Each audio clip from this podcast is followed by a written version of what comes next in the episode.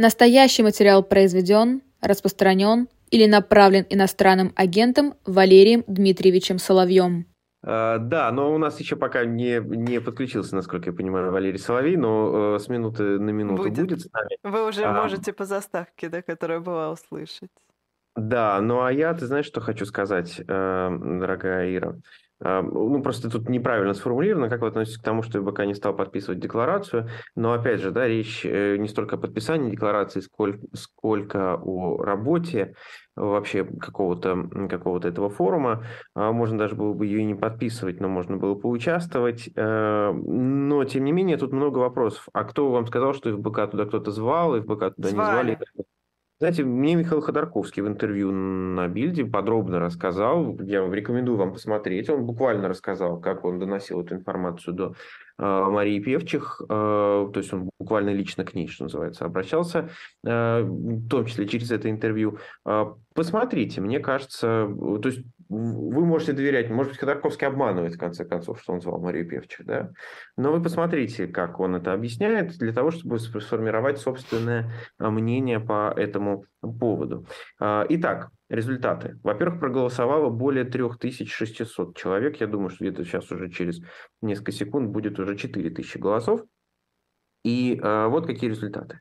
С пониманием и поддержкой по отношению к фонду борьбы с коррупцией, которые решили во всем этом не участвовать. Понимание и поддержку выразили 23% нашей аудитории. 77% скорее расстраиваются из-за того, что э, фонд борьбы с коррупцией не хочет в этом э, участвовать. 77% процентов. Вот такой расклад 23 на 77 э, довольно интересный. Ну, а я пока не вижу Валерия Соловья, признаюсь. Я тоже честно. не вижу. Сейчас я Может быть, предприму нашим... некоторые да, некоторые манипуляции, так ага. сказать, и, и, и все у нас материализуется. А, тем более, что вполне возможно, а, Валерий Соловей, может быть, по той ссылке, которая обычно в московскую студию ведет, а в этот раз у нас трансляция идет из берлинской студии, что, а, соответственно, идет у нас по другой ссылке, может быть, в этом а, проблема. Ну, а я хочу спасибо сказать всем, кто голосует у нас, потому что это действительно очень интересно и очень массово. Такое, такое, в общем, зафиксировать важно. Ну что, дорогие вот, друзья. я вижу, как стучится. Валерий Дмитриевич к нам в эфир. Валерий Дмитриевич, я думаю, что мы как раз Сейчас к нему и перейдем, а я пока напомню вам про телеграм-канал Эхо ФМ, Эхо Новости. Подписывайтесь, а, ставьте лайки, подписывайтесь на канал Живой Гвоздь тоже. И я вижу уже Валерия Дмитриевича с нами в эфире. Валерий Дмитриевич, здравствуйте. Здравствуйте, доброе, доброе утро. утро, коллеги. Доброе утро, уважаемые зрители и слушатели. Валерий Дмитриевич, Валерий... ну давайте, давайте начнем с Пригожина и Кадырова. А что они делят? И делят ли они что? И, и вообще, что за взаимоотношения? Между ними такие Помните, особенные. Как, как в этом, в Покровских воротах, высокие. Высокие, высокие отношения, отношения. Да. Э, и заспорили славяне, кому править на Руси. На самом деле это вопрос э, отношения, и даже, я бы сказал, не только отношения, но и поведения в наступающем политическом кризисе. Потому что те заявления, которые сделал Евгений Пригожин, они направлены не столько против Министерства обороны, они касаются лично президента Российской Федерации. Потому что в своем последнем по времени ролике, ну, по крайней мере, том, который я видел последним, когда Пригожин, выступая от имени а, Совета командиров ЧВК «Вагнер», произносит свой спич, он в конце говорит, что ну, вы управлять-то уже не можете. Там же содержит кому? А начинает он с обращения к верховному главнокомандующему, начальнику генштаба, вы не можете управлять. И вообще мы сейчас уйдем в тыловые лагеря, но скоро мы вернемся, скоро мы потребуемся. В какой ситуации могут потребоваться э, такие замечательные, в кавычках, бойцы, оттренированные? Только в ситуации политического кризиса. Э, я знаю, что это заявление Евгения Викторовича очень не понравилось в Кремле. Оно не было ни в коем случае Кремлем спровоцировано. Это часть меняющейся политической ситуации. Причем ситуации, меняющейся в первую очередь в элитах. Но таким образом э, э, это изменение манифестируется в публичное пространство. Потому что одновременно, практически по времени, ну там, может быть, 12 часами раньше, когда Пригожин сделал свое публичное заявление, не публичное заявление во время совещания в Узком Совете Безопасности сделал э, Николай Платонович Патрушев. Он упрекнул президента в провалах, что вся политика президента – это сплошной провал, и что не надо было начинать эту специальную военную операцию, и что мы находимся накануне Он, простите, военной катастрофы. присутствие президента это сказал? Присутствие президента, более того, Патрушев не позволил президенту говорить. Это очень интересно. Это была видеоконференция, а Патрушев взял на себя инициативу, это была конференция с военными и чекистами, и сказал все, что он думает. После этого видеоконференция была президентом прекращена. То есть вы понимаете, какое напряжение, что происходит. Ну а Рамзан Ахматович, он как верный пехотинец э, президента, как он себя всегда именовал, он пока придерживается этой роли, что говорит, да, мы заменим, если потребуется, своих братьев, но старшие товарищи укажут Евгению Пригожину на недоработки. Э, так что это подготовка к тому, что будет. И я могу вас уверить, что уже в мае мы увидим еще более, ну, ощущение такое у меня, по крайней мере, еще более турбулентное развитие. Уж извините за такую неуклюжую академическую формулировку. Потому что все это вписывается в тот ряд, который мы наблюдали. Диверсионные, так сказать, акты, Э, там дроны над Кремлем, а, убийство Фомина, ну я имею в виду татарского, покушение на Пригожина, а, перенос военных действий. Сейчас происходит... На Прилепина. Прилепина. А? На Прилепина. Прилепина, прошу прощения. А я кого сказал? Пригожина. Пригожина. А, понятно. Э, как бы слово пророческим не оказалось. Нет, ну Пригожин защищен гораздо лучше Прилепина. Кстати, они в тесных э, отношениях всегда были, Пригожин и Прилепин, насколько мне известно. Ну ладно, это оставлю в стороне. Знаете, военные действия переносятся на территорию Российской Федерации. Мы это последний месяц, уже даже не неделю, мы это замечаем. Переносятся с нарастающей силой. Все это, конечно, э, создает очень тяжелую ситуацию в элитах. И не только из-за военных действий, из-за того, что президент во многом недееспособен уже физически. Он недееспособен физически. Не факт, что он появится 9 мая, точнее, что это будет президент, а не его двойник. Он э, фактически отказался от публичных выступлений. Когда мы видим публичные выступления, это обычно не президент, это его двойник. И вот эти люди, от которых... Это прямая линия будет. О. Когда? 8 июня? Да. Ну, якобы. Будет ли? Понимаете, э, обещать, как мы с вами понимаем, не, не означает жениться, жениться. Да? да, сейчас месяц, это почти месяц еще, это гигантский срок по нынешним временам. Гигантский. Мы не знаем, что за это время произойдет. На кого еще будет покушение? Э, куда еще будут совершены налеты дронов? Чьих дронов? Миллионов. Это тоже вопрос, ну не вопрос вопросов, но это тоже вопрос, э, по крайней мере, подверженный некоторым интерпретациям и довольно широким. Так что все то, что делает сейчас Пригожин, он укрепляет свои позиции, это называется сделочная позиция, он ее повышает в ситуации готовящегося кризиса. И он обращается к обществу вот как раз к тем людям, которые составляют костяк поддержки специальной военной операции, к тем, кто составляет костяк поддержки рассерженных патриотов. Их немало в России. 10-15%. И как кто-то хорошо сказал недавно, я, к сожалению, запамятовал фамилию автора, естественно, я вычитал это во враждебном Фейсбуке или не менее враждебном Телеграме. каких-то социальных сетях. Что, вы понимаете, в чем дело? Что Пригожина же поддержит гораздо больше людей, чем Навального. Это чистая правда. Вот сегодня, как говорится, в моменте у него гораздо большая поддержка, чем у Алексея Навального.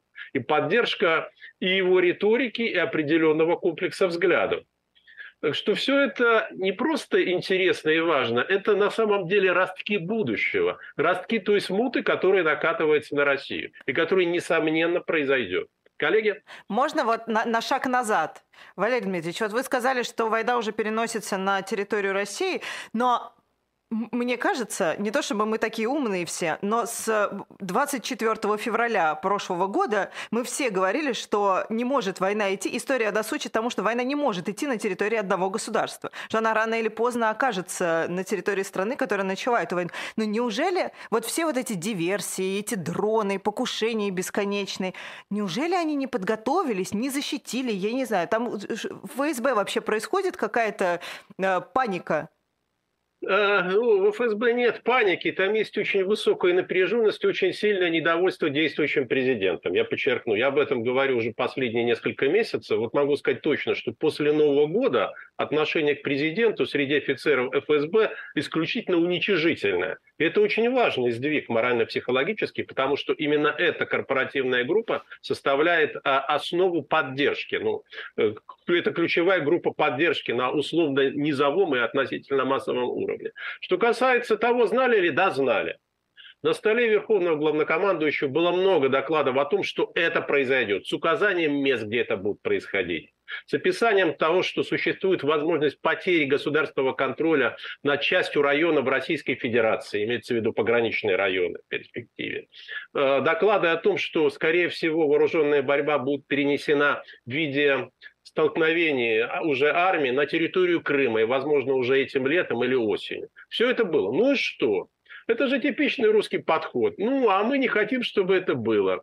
Это то, что называется когнитивным искажением. Принимаем в учет только то, что нам нравится, те факты, которые нам близки. Ну, на самом деле мы ведем наступление, мы справимся. Ну, а кто-то рассчитывал, наверное, на то, что рассосется. А кто-то, уставшись биться головой о стену, решил, ну, стена-то каменная, с ней ничего не случится. Отойду-ка я лучше в сторонку и посмотрю, как оно будет развиваться без меня. Это нормальная позиция сейчас. Это происходит ровно то, что происходило в Советском Союзе, начиная с 1990 года, когда имитировали следования курсам перестройки, говорились правильные вещи, была суета. Но на самом деле, на самом деле, это было очень хорошо заметно с конца 90-го года, э, те, кто понимал, в чем дело, готовились к концу системы. Они понимали, что системе конец.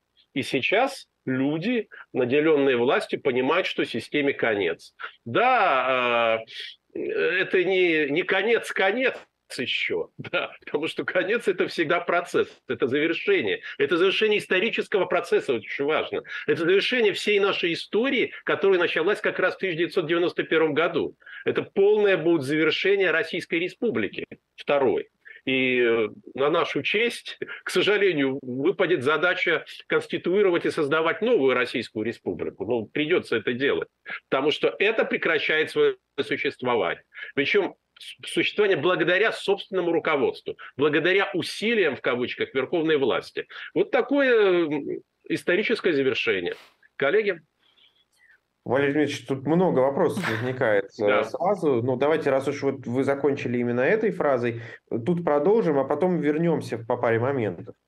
А вы говорите то, что это кончается определенный этап жизни, э, по крайней мере, вот этой территории, как северо, да. север, Северной Евразии, да? Северной Евразии, да. То, что у нее нету международно признанных и, более того, самой, самой собой очерченных границ, это усложняет ситуацию для будущих э, поколений? А, а, это усложняет вот то наследство, с которым мы перейдем к новой Российской Республике, оно содержит нерешенность, непроясненность вопроса не всех, но ряда границ. И в первую очередь это а, мы знаем, где эти границы. Это границы, естественно, на западном направлении, границы с Украиной и вообще весь комплекс отношений с Украиной. Это отчасти границы на Кавказе, ну и а, а, если взять Абхазию, то у нас это получается отчасти границы на юге юге. Ну, плюс еще Приднестровье. Вот все те спорные территории, да, э, там горячие точки, как их в свое время называли, которые возникли еще в 90-е годы прошлого века, это все часть наследства, и а, с этим наследством придется что-то сделать. Э, сохранить в замороженном виде сохранить ту поддержку, которая была при прежнем режиме, ну, еще пока действующем, я не думаю, что удастся. Но какое будет разрешение, я тоже не очень представляю. Скорее всего, речь пойдет о довольно длительном переговорном э, с участием международных посредников в процессе, видимо, с выходом на общеевропейскую конференцию, наподобие той конференции, которую в свое время, помните, знаменитый Хельсинский акт, который на самом деле установил границы в Европе, и обеспечил некий мир и стабильность. Нам придется рано или поздно выходить на аналогичное по масштабу и по своим последствиям международное предприятие. Да, с участием России. Да, причем речь пойдет ведь не только о постсоветском пространстве, а то, что на Балканах происходило. Там что, не осталось таких мест? Ну, И не только Kosovo, там время от времени вспыхивает напряженность, мы знаем где. Вот к этому мы, скорее всего, выйдем. Но это все требует времени, и в течение этого времени это займет не месяцы, а годы, может быть, даже 10 лет этот процесс выхода на такую международную конференцию. Э, эти точки, эти пятна, они будут тлеть. И я не знаю, какое будет решение. А просто не знаю. Я не исключаю, ну, в случае очень кризисного, остро кризисного развития ситуации, что Россия поступит точно так же, как поступила в свое время позднее советское и раннее российское руководство, выводя войска. Просто обвальный вывод с потерей всего. Что, говорит, нам уже не до этого. Мы просто уносим ноги, чтобы спастись. Я этого совсем не исключаю. Но, Валерий Дмитриевич, вот тогда советское руководство уносило ноги от того, что э, эти ноги уже нельзя было даже прокормить. Да? А на последних Правда. немецкое э, правительство платило собственные деньги советским военнослужащим, расположенным на территории уже ФРГ, да, вплоть до 1994 года. Сейчас российское руководство до сих пор завалено деньгами. Оно может позволить себе любые выкрутасы, которые можно купить за деньги.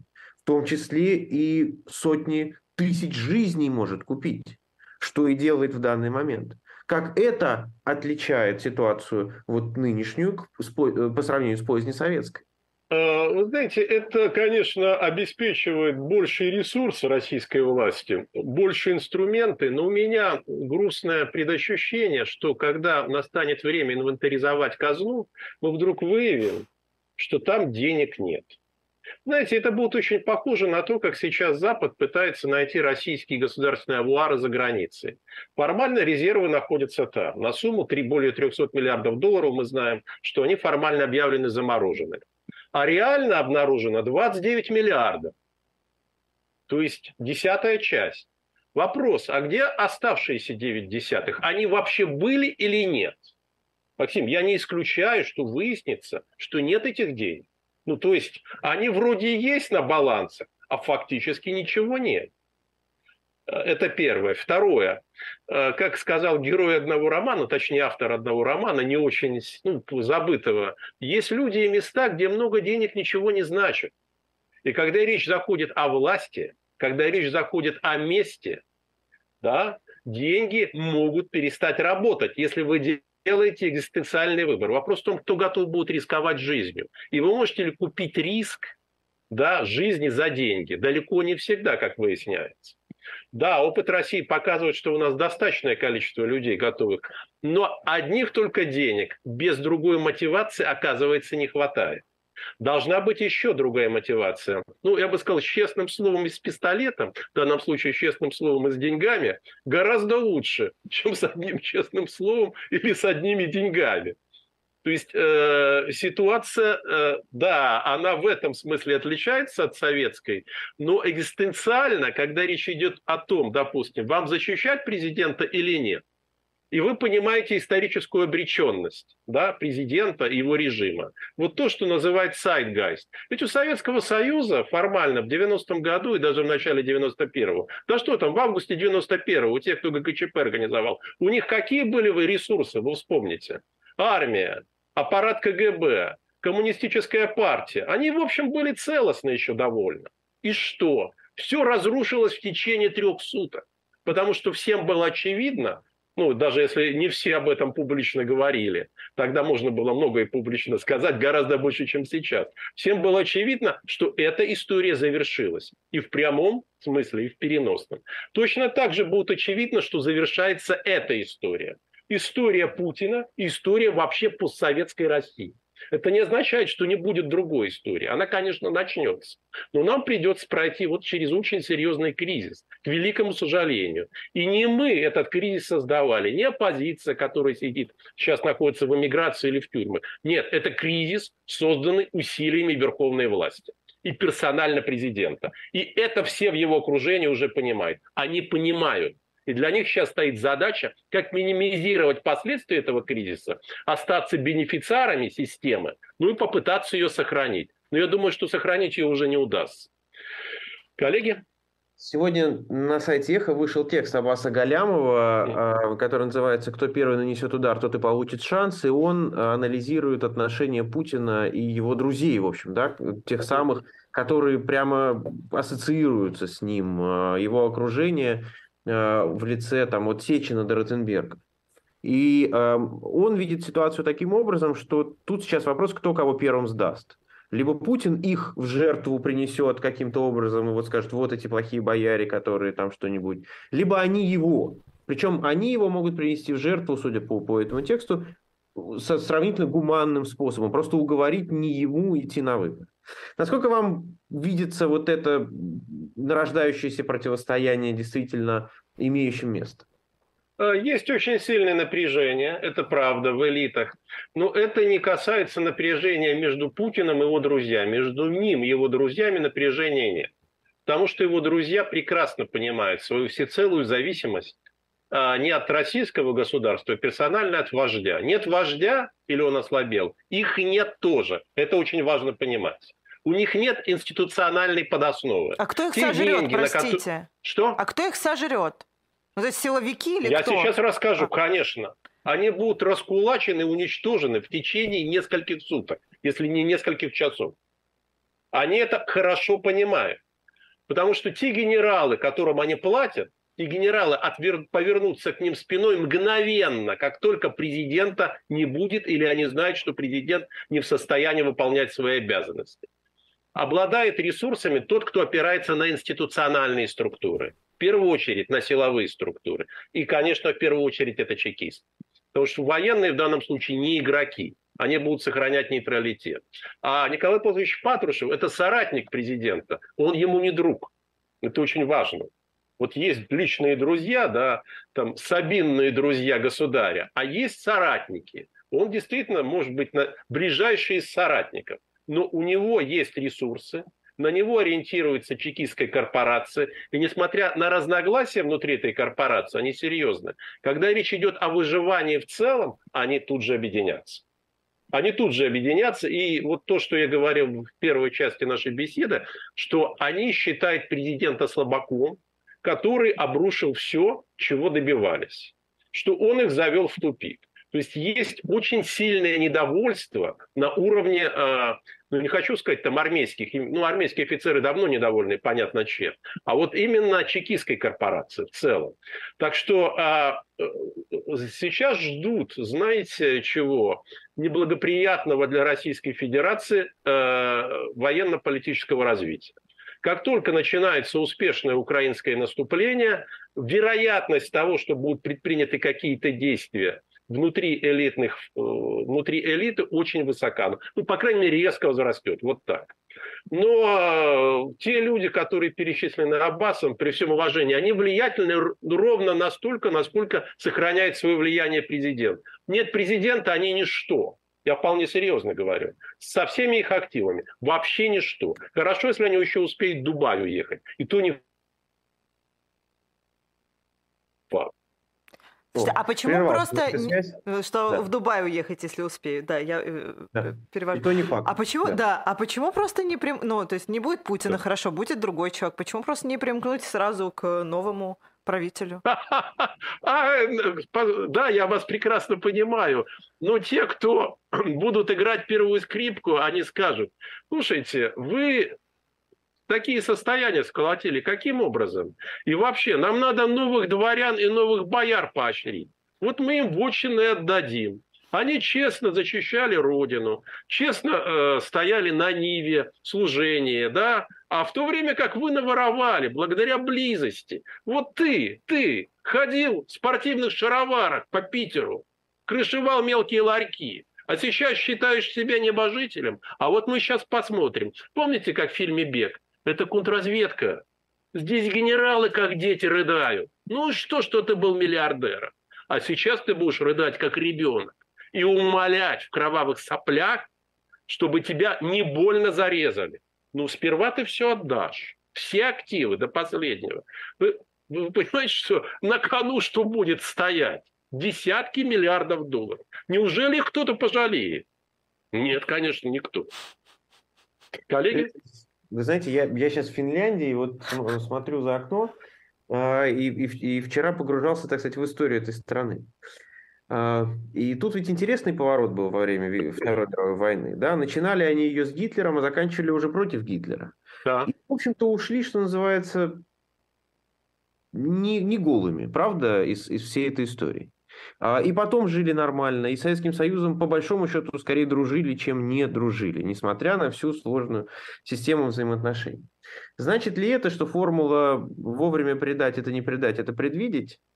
может сработать и с этими людьми из окружения, что на самом деле э, для них есть сейчас сравнительно безболезненные выходы. Э, для них не осталось безболезненных выходов, понимаете, в чем дело? Безболезненный выход для них был до 24 февраля прошлого года, когда можно было попытаться уговорить, организовать коллективный демарш, уговорить президента передать власть, ну и следовать, может быть, и путинским курсом, но без излишеств, да, без жестокости, тем паче без начала военных действий. Сейчас уже нет. Легких путей не осталось, простых путей не осталось, безболезненных путей не осталось. Но мне не жалко, что им будет больно. Я думаю, как и подавляющему большинству соотечественников. Мне жалко, что нам всем будет больно. Вот это да. Будет страшно, будет больно, будет неприятно. Это меня пугает. А их судьбы меня нисколько не беспокоит. Они получат то, что заслужили. Пока еще не получили, но получат. В этом сомнений, честно говоря, уже немного. Может быть, не все, но большей частью. Понимаете, чем ближе вы находились к кормилу власти, тем выше сейчас для вас риски. Если вы находились хотя бы на какой-то периферии, у вас неплохие шансы выскочить. Неплохие шансы дистанцироваться. Неплохие шансы откупиться. Но если вы пользовались близостью к власти для приобретения всего того, что вы получили, вы и есть власть. А с властью будут покончены решительно. Систему сохранить не удастся. Они пытаются это сделать, они надеются, но ощущение, что не удастся. Слишком она оказалась э, Ладно, много книг еще будет на эту тему написано. И главное в этих книгах будет подтверждение такого, знаете, историко-социологического тезиса, что губят империи и губят государства их правители. Не внешние враги, не внутренняя крамола, а правители, которые начинают закостенев в своей уверенности и в полубожественном или божественном происхождении, совершать ошибку за ошибкой. Я даже не говорю, не употребляю термин преступление. Нет. Помните, как это хуже, чем преступление, это ошибка. Коллеги? Да, и давай ты. Валерий Дмитриевич, вот я вас слушаю, все вроде логично, но я пытаюсь, значит, поставить себя на место вот этих вот э, прихлебателей, которые, значит, э, себе миллиарды сколотили, а, молятся на Путина, но они же, но они же понимают, что он не вечный, что он не может жить вечно. И, э, ну, ну, просто физиологически это невозможно. Почему сейчас, пока эти миллионы и миллиарды у них еще есть, они не сбегают? Куда? Куда в Дубай тот же самый, который мы уже с вами упомянули. Нет, во-первых, э, те, кто в ближайшем окружении, они не могут, это исключено. За ними внимательно наблюдают. Они даже в самолет не могут сесть. Самолет далеко не улетит, поверьте, если он вообще взлетит. Второе, они, конечно же, себе эти запасные аэродромы выстроили. Именно в Дубае, в первую очередь там. Вот все они, и высокопоставленные чиновники администрации, вот эти люди, которых мы сегодня упоминали, лучше утром о них не говорить, впрочем, вечером тоже, да, они все вот там себе что-то подготовили. Вопрос в том, это же не Донск, к которого выдачи не было, да? Это Дубай. Оттуда вас выдадут очень Валерий, быстро. Ну, Валерий Дмитриевич, ну смотрите, ну даже в советское время, не знаю, дочь Сталина, да, а, сбежала через Индию. Ну неужели нельзя придумать себе любую командировку или что-нибудь, а там пропасть? Ой, э, Максим, неужели вы думаете, что те люди, которые управляют Россией, не вынесли уроков из тех эпизодов? Очень даже вынесли. Если Владимир Владимирович собственную дочку не пускает отметить день рождения за границу, говорит, нет, нет, оставайся здесь. Говорит, да пап, ну что я, я вернусь. Нет. Кстати, как раз она в Дубае хотела отметить день рождения. Нет. Не надо. А, тем более друзья, они тоже должны получить разрешение. Кто же им даст это разрешение на поездку за границу? Это первое. А второе, где у них гарантии, что оказавшись за границей, они не, не будут тут же в наручниках припровождены в ближайшую тюрьму? В ближайшую. Сначала их туда отведут, а уже потом с ними начнут какие-то разговоры. Но сперва наручники и тюрьма. Но есть же какие-то совсем дружественные места, куда можно еще. Какие? Как Китай? Китай, да, он первый приходит нет, в голову. Дураков, прошу прощения, дураков нет. Что там разденут как липку. Я, я об этом хорошо знаю. Нет, ни в коем случае. Валерий Дмитриевич, давайте тогда просто вот несколько историй этой недели э, так попробуем быстро пройти. Э, мы с вами на бильде говорили в тот момент, когда стало известно об этом самом беспилотнике. Но сейчас прошло время, я так понимаю, что вы так и считаете, что это украинский беспилотник. Это не какие-то внутренние истории. Да, а, я так не считаю сейчас. В тот момент мы с вами О. говорили по горячим следам. Я считаю, что версия инсценировки а, сейчас выглядит более убедительно, чем версия украинского налета. Угу. Я даже специально записал ролик, где я сказал, что я был избыточно категоричен. Но в тот момент, когда мы с вами говорили по сообщениям, было всего 20-30 минут. Да, да. Ну да. и что? И что, да. что, что вас заставило сомневаться? А, те видеоматериалы, которые я увидел, это первое и второе, ну, некоторые еще сообщения, которые появились, и когда мои друзья сказали, что, ну, нет, подтвердить, что это украинский, хотя якобы есть некие фрагменты, э, не удается, что это именно украинский след. Поэтому, по крайней мере, э, допустить существование второй версии как равнозначной а сейчас я бы сказал, уже более сильной, чем первая, это изначально, я думаю, что мы вправе и обязаны это сделать. И более того, это как-то очень удачно вписывается в контекст общего нагнетания напряженности в Российской Федерации. Вот все то, что мы видим последние дни, да, происходит нагнетание напряженности. Естественно, э, когда речь идет о нефтеперерабатывающих заводах, это украинские беспилотники, это понятно. Mm-hmm. Вот, там никто не будет, значит, своих конкурентов таким странным образом гнобить, в этом нет никакой нужды. Но все это ведет к следующему. Вот э, тот вывод, который я тогда сделал у вас в передаче, Максим, что это все ведет к ведению военного положения, ну, мне кажется, сейчас только усиливается. Мы видим новые подтверждения. А, вот военное положение и прочее, прочее, прочее. Еще ну, одна история, которую да. хочу вас попросить прокомментировать, угу. которая, как может показаться, усложняет картину взаимоотношений внутри а, российских элит. Дмитрий Песков на похоронах подошел к Али Пугачевой, которая тоже туда приехала попрощаться с Юдашкиным, и поцеловал ей руку, и сказал, как он рад ее видеть. При том, что российское телевидение совсем недавно, ну, в общем, объявляло ее чуть ли не главным злом. Как такое работает? Вы знаете, это всегда работало. Вот есть то, что а, продают плепсу, как они это называют, и есть их подлинное отношение. Для них Пугачева – это часть элиты. Это было всегда. А, и, тут еще, знаете, что важно иметь в виду, честно говоря, возраст. Вот многие из этих людей, э, и Пескова, а есть те, кто постарше, они выросли вместе на песнях Аллы Борисовны. И они испытывают к ней, я знаю, действительно уважение. Они считают ее мудрой женщиной, дальновидной. И э, вне зависимости от того, еще раз, что они продают плепсу, сами они относятся с уважением, и они понимают, что вот Путин уйдет, как ушел Горбачев, а до Горбачева ушел Брежнев, а Пугачев останется. И вообще не в интересах их, если у них есть какие-то политические виды, портить отношения вот со всей этой тусовкой э, театрально-музыкальной. Ну, музыкальной в первую очередь. Как мы знаем, с театральной они легко готовы испортить любые отношения, поскольку театр не является важнейшим из всех искусств. А вот поп-музыка, она, конечно, очень важна по части влияния на общественное мнение. Они это понимают. И они ценят то, что Пугачева все-таки политических демаршей не совершала. Она делала некие намеки прозрачные, но открытых политических демаршей она не совершала. Максим? Но это разве не опасно в условиях, когда все маркируется по системе свой-чужой? Вот так Кому себе... опасно? Для Пескова? Нет, Пескову не опасно. Он прекрасно знает, что его шеф на него из-за этого не прикрикнет что э, шеф, шефу, там, шеф Пугачева относится письма так же. Может быть, он ее ручку бы не поцеловал, но он относится к ней без всяких обид, э, без всякого раздражения.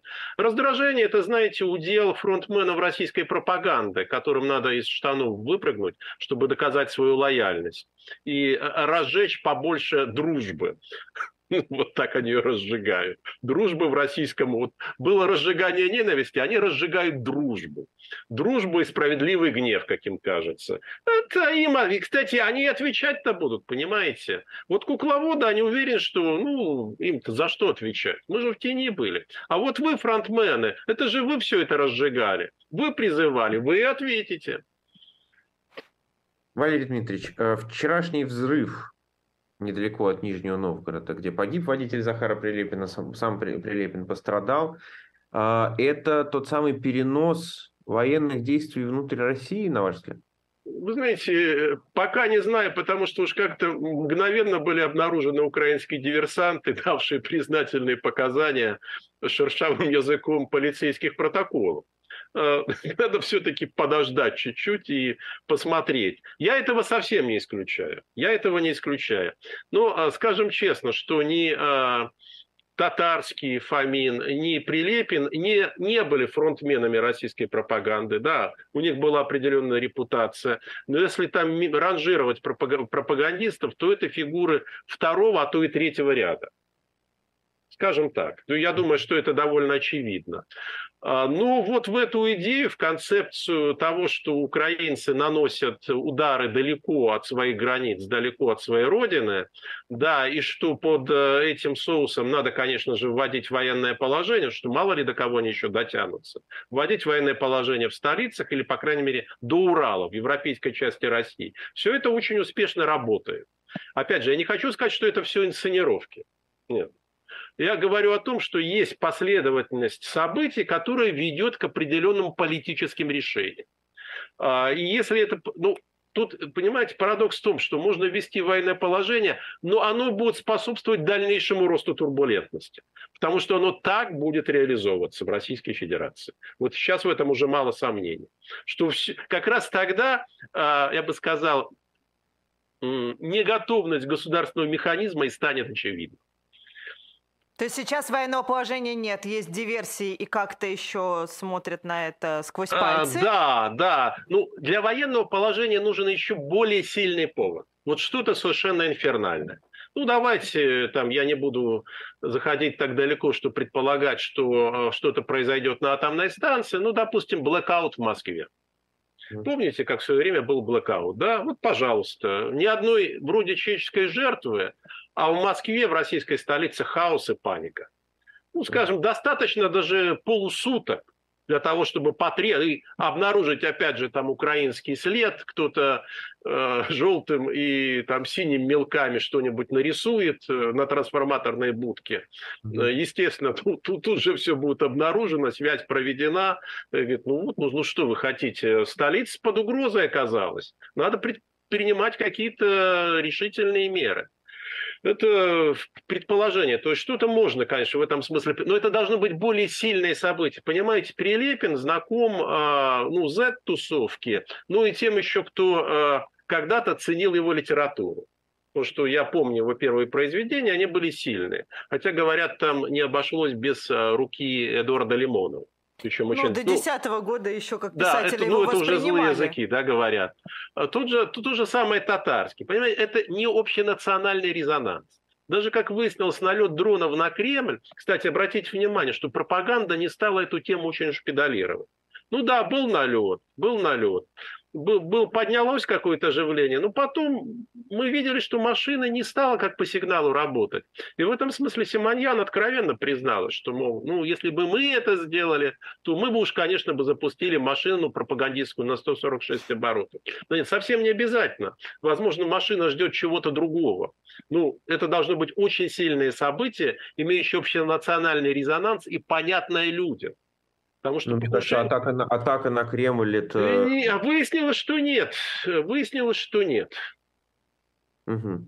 Валерий Дмитриевич, но Захар Прилепин вдруг я вспомнил «Не чужой человек», например, тому же Кириллу Серебренникову, да, который ставил спектакли по его произведениям, а, но «Не чужой человек» российской пропаганде, он все-таки, ну, ей, наверное, уважаем. Если Татарский был какой-то там новенький, да, то... Маргинал, да. То этот человек, который, в общем, на которого они во многом, наверное, ориентировались.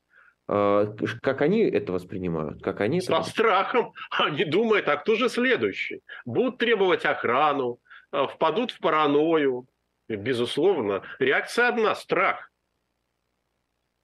Ну, а, давайте тогда еще вот что в связи со всеми этими событиями попытаемся понять. Вот мы говорили когда с Алексеем Венедиктовым, он обратил внимание на то, что в Госдуме хотят разрешить проведение выборов во время военного положения. В том да. числе в тех регионах, где военное положение введено. Зачем, на ваш взгляд, это делается? Ну, зачем, чтобы показать, что политический, демократический процесс в России, ну хорошо, не демократический, политический все равно идет. Для них это проявление или демонстрация некой стабильности. Но мы понимаем, что проведение выборов в условиях военного положения по любым меркам любой страны, это, конечно, было бы профанацией. А в России это профанация там, ну, если не в кубе, то в квадрате. Это первое. Второе, я еще раз повторю, события могут начать развиваться так быстро, что будет не до выборов просто в сентябре. Просто будет не до выборов. И на самом деле этот закон, э, да, ну, точнее, поправки в закон, в закон о военном... Мы же прекрасно понимаем, что он может быть экстраполирован с новых территорий, да, на, скажем, европейские регионы Российской Федерации.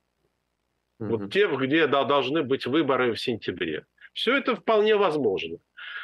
Но стоит ли тогда огород городить? Вообще, я не понимаю, зачем это профанация, зачем эти бутафорские декорации? Скажите, ну вот мы там пролонгируем полномочия и все. Потому что военное положение. Военное положение дает такую возможность, дает такое право. Зачем все это? И в этом, понимаете, вот бессмыслица – это как раз тоже определенная симптоматика распада, я бы сказал, э, ментального распада власти. Когда начинаются какие-то противоречивые движения и, и не, очень понять, не очень понятна логика. Ну да, хочет выжить, понятно. Эта власть хочет выжить. Но дело в том, что оно начинает совершать какие-то страшные, не страшные, страшные оно давно совершает. Ну, кстати, и страшные тоже. Вот э, арест двух театральных деятелей. Зачем? Ну зачем? То есть, понимаете, ощущение такое, что мы имеем силы, ненавидящие все живое. Просто живое. Вот э, все, что связано условно с культурой, с гуманизмом, у них вызывает инстинктивную реакцию «посади». Посадить. И это что, инстинкт самосохранения так проявляется? Мне кажется, это уже танатос. Это то, что ведет их к смерти. Когда вы всех ополчаете против себя. Сверху донизу и снизу доверху. Коллеги? А можно к выборам один вопрос. Конечно. А как? Я, я просто вот хотела у Алексея Венедиктова еще спросить в пятницу, и мы не успели. Слушайте, а как вообще они планируют это делать с присоединенными территориями, которые они официально присоединили, но которые уже не оккупированы российской армией? Ну, я думаю, они скажут, что среди беженцев будут проведены выборы. Mm. Вот есть места компактного проживания беженцев, по телевидению покажут, значит, там урны стоят где-то в школах, да, или ходят с урнами какие-то тетушки в повязках, там, народный патруль или что-то в таком духе. Э, ну как, вот так. Ну, картинка важна. Я еще раз говорю, это, это профанация уже похлеще советской. Но дело в том, что когда э, российская пропаганда занималась профанацией, до поры до времени она это делала эффективно, честно она создавала целостную, непротиворечивую картину, которую, в общем, даже многие верили.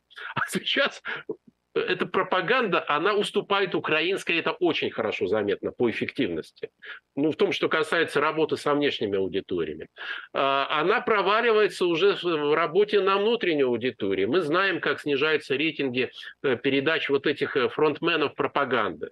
Там число просмотров да, там, интернет не вытеснен, он действительно не вытеснен, потому что все равно в интернете, в социальных медиа обсуждают повестку, которая предложена в основном официальными медиа, это правда. Но мы видим, что это поле размывается, что способность контролировать мозги снижается, потому что есть еще и реальность да, которая тоже действует разрушающе. Но главное, что все эти ходы вызывают изумление. То есть такое впечатление, что творческий потенциал иссяк. И, видимо, с кокаином тоже не лады. Помните там, как Generation P, да? Ну, грибы, какая... видимо, уже не... даже это не способно да вызвать самолеты творческого... из Аргентины были, помню. Да, творческого подъема. Ну, а может, санкционные ограничения сказались. Я не знаю. Ну, ну нет ничего не оригинального. А? Там, Афганистан вроде бы не вводил никаких санкций. Один из главных поставщиков разного рода наркотиков. Веществ, да. да. А, а это говорю, знатоки говорят, что это на воображение не, не так это действует. Не Слушайте, ну Оно как, в, инфермальном, как... в инфермальном направлении тогда разворачивается. Как этот организм еще функционирует вообще тогда? Ну, потому что есть а, инерция, это очень важно, институциональная инерция, и б, деньги. Вот здесь деньги очень важны. И каждый надеется в тайне, что он сможет как-нибудь соскочить, он может как-нибудь покаяться. Мне тут недавно привели такой забавный эпизод, я не знаю, правдив он или нет, что известный нацистский пропагандист Фриче, который проходил на Нюрнбергском процессе, был оправдан. И знаете почему? Потому что он в мае 1945 года умудрился написать и направить письмо маршалу Жукову покаянное письмо. Э, я не знаю, правдива ли эта история. Я, я лично не успел проверить. Вот, возможно, у них уже у всех в компьютере лежит текст покаянных писем. Но они пока не знают, кому их направлять. Вот это вопрос вопроса. Что меня заставили под пытками. Меня пытали окладом в 100 тысяч баксов в месяц. Слаб человек. Ну, вы же, наверное, меня поймете. Но я готов искупить. Я готов все рассказать. Дать показания. Только сохраните мне драгоценную жизнь на свободе. Вот такое покаянное письмо, наверное, уже многими подготовлено. А технические работники, а что? А что? А что? Мы, мы же ничего не говорили. Ну да, там камеру направлял. Все в порядке. Приказывали, да. Да, Валерий Дмитриевич, да. Э, хочу вас спросить о страшном. Э, мы до вас говорили с руководителем команды против пыток, и он говорит, что теперь, когда они публикуют какие-то э, сообщения о пытках, даже вот молодой девушке, которой выбили зубы, э, комментарии в соцсетях такие, что типа, а правильно, а как ты смело против СВО? То есть поддержка насилия невиданная раньше. Какие у этого будут последствия, Валерий Дмитриевич? Ну, последствия будут те, что когда начнет разворачиваться вот этот кризис, а кризис начнет разворачиваться сперва как внутриэлитный, потом транслироваться в более широкие слои общества, потому что элитные фракции будут призывать к части общества, мы это увидим. Ну или общество частью своей само включится, уровень насилия, конечно, резко вырастет. То есть насилие легитимировано. Оно легитимировано усилиями власти, надо это признать. Да? Благодаря пропаганде, то есть даже не благодаря практикам, вот э, военные практики, понятно, они сами по себе э, стимулируют насилие, но благодаря пропаганде, пропаганде, построенной на насилии, отрицании любого человеческого достоинства, это будет способствовать. Да, это создаст проблемы. С проблемой будем разбираться решительными способами. Что не лечится лекарством, лечится железом что не лечится железом, лечится огнем. Это такой принцип э, был в античной медицине. Вот будем лечить железом и огнем. А как еще? А как останавливать людей, у которых ничего человеческого не осталось? Да? Но это первая а часть. Это же, Вторая это часть... же не наш метод. А? Не наш это же метод. не наш метод. Э, необходимость ломает закон. Знаете, если вы хотите жить в нормальной стране и спокойно ходить по улице, то будут использованы чрезвычайные методы. Да, ненадолго ненадолго, потому что, как показывает именно российский опыт, укоренение чрезвычайно, чрезвычайщины чрезвычайно опасно для самых чрезвычайщиков в конечном счете. Но на какое-то время, да, это неизбежно это произойдет.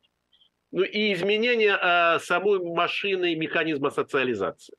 Конечно, пропаганда в ее нынешнем виде, она не, не только должна быть отключена, отключена, ее фронтмены, организаторы и вдохновители должны быть наказаны по закону. В данном случае действительно по закону. Если закон успеет, если они успеют добраться до закона, успеют вот покаянные письма свои донести, что тоже не факт, кстати. Ситуация может слишком стремительно развиваться. Ну, насколько, на ваш взгляд, такие штуки предвестники вооруженного гражданского противостояния? Вот прямые, не просто предвестники, это прямой путь к нему. Это легитимация насилия, да. Другое дело, что по счастью, великому счастью, это с одной стороны несчастье, с другой счастье, что у нас нет демографического перегрева, а для того, чтобы был длительный, интенсивный конфликт общенациональных масштабов, нужен именно демографический перегрев. У нас нет. У нас нет той силы, да, которая нужна для подобного, для повторения гражданской войны. То есть я говорю в таких случаях, что возможны гражданские эксцессы, в том числе кровавые, но невозможна гражданская война. По счастью для всех нас, длительная. Я думаю, что порядок будет восстановлен довольно, я бы сказал, даже очень быстро. Очень быстро. Насколько вы доверяете сообщениям о том, что крупнейшие российские корпорации, связанные с государством, собирают свои частные армии. Просто они не говорят об этом так громко, не, не, они, они их не публичат, они не, не, не отправляют их в Украину и все такое. Э, я нисколько не сомневаюсь в правдивости этих сообщений. Более того, любой топ-менеджер, любой глава корпорации, неважно, государственной или частной, будут поступать аналогичным образом для того, чтобы в ситуации турбулентности защитить свои активы. Не для участия в гражданской войне. То есть активными игроками эти группы не станут. ЧВК Вагнер может. Он для этого, собственно, и затачивался. И э, Пригожин на это намекает. Эти нет. Они будут э, охранять активы, не более того. Но, правда, я могу сказать, что как только они столкнутся с превосходящей, особенно армейской силой, они тут же, тут же, вот все те элитные поселки, они должны охранять в первую очередь элитные поселки, передадут на баланс другого ведомства. Уйдут, скажут, да идите, вон там живет тот-то, а вон там живет тот-то. А расписание у них такое-то, такое-то. А они быстро уйдут от противоборства с любой силой. Очень быстро. То есть, знаете, это на овцу молодец, на молодца и сам овца. Но если, э, опять же, говорить о факторах э, удержания власти, насколько такие формирования вооруженные могут сыграть роль в борьбе за власть? Никакой. Никакой роли они не сыграют. То, что создают госкорпорации. ЧВК Но, Вагнер может просто... сыграть. Да. Среди, среди этих госкорпораций есть такие люди, как Сечин, например. все равно нет. Вот, да, могущественный человек, очень влиятельный, амбициозный, но а, ЧВК Роснефти никакой роли не сыграет. Не уверен, что Сечина сможет защитить. Угу. Не уверен даже в этом. И даже, скорее всего, защищать его не станет. Играть роль будут другие люди и другие организации. Точно не эти. Это самоуспокоение. Это для них самоуспокоение. Не более того, они считают, что они будут надежно защищены. Валерий Дмитриевич, осталось меньше четырех минут, примерно три минуты осталось. Вот в ваших сценариях, о которых вы говорите, вообще нет места, что, ну, грубо говоря, какая-то значительная часть населения России сделает какие-то выводы, что-то поймет, осознает. Это, это, это просто вы забыли об этом или, или вы в это не верите? А, я не верю на первом этапе в активное участие а, значительной части общества в каких-либо событиях. Для того, чтобы часть общества участвовала, и надо будет туда вовлекать в эти события, часть общества вовлечется. Что касается выводов, людям придется долго объяснять, вот это серьезно, долго объяснять, что же произошло.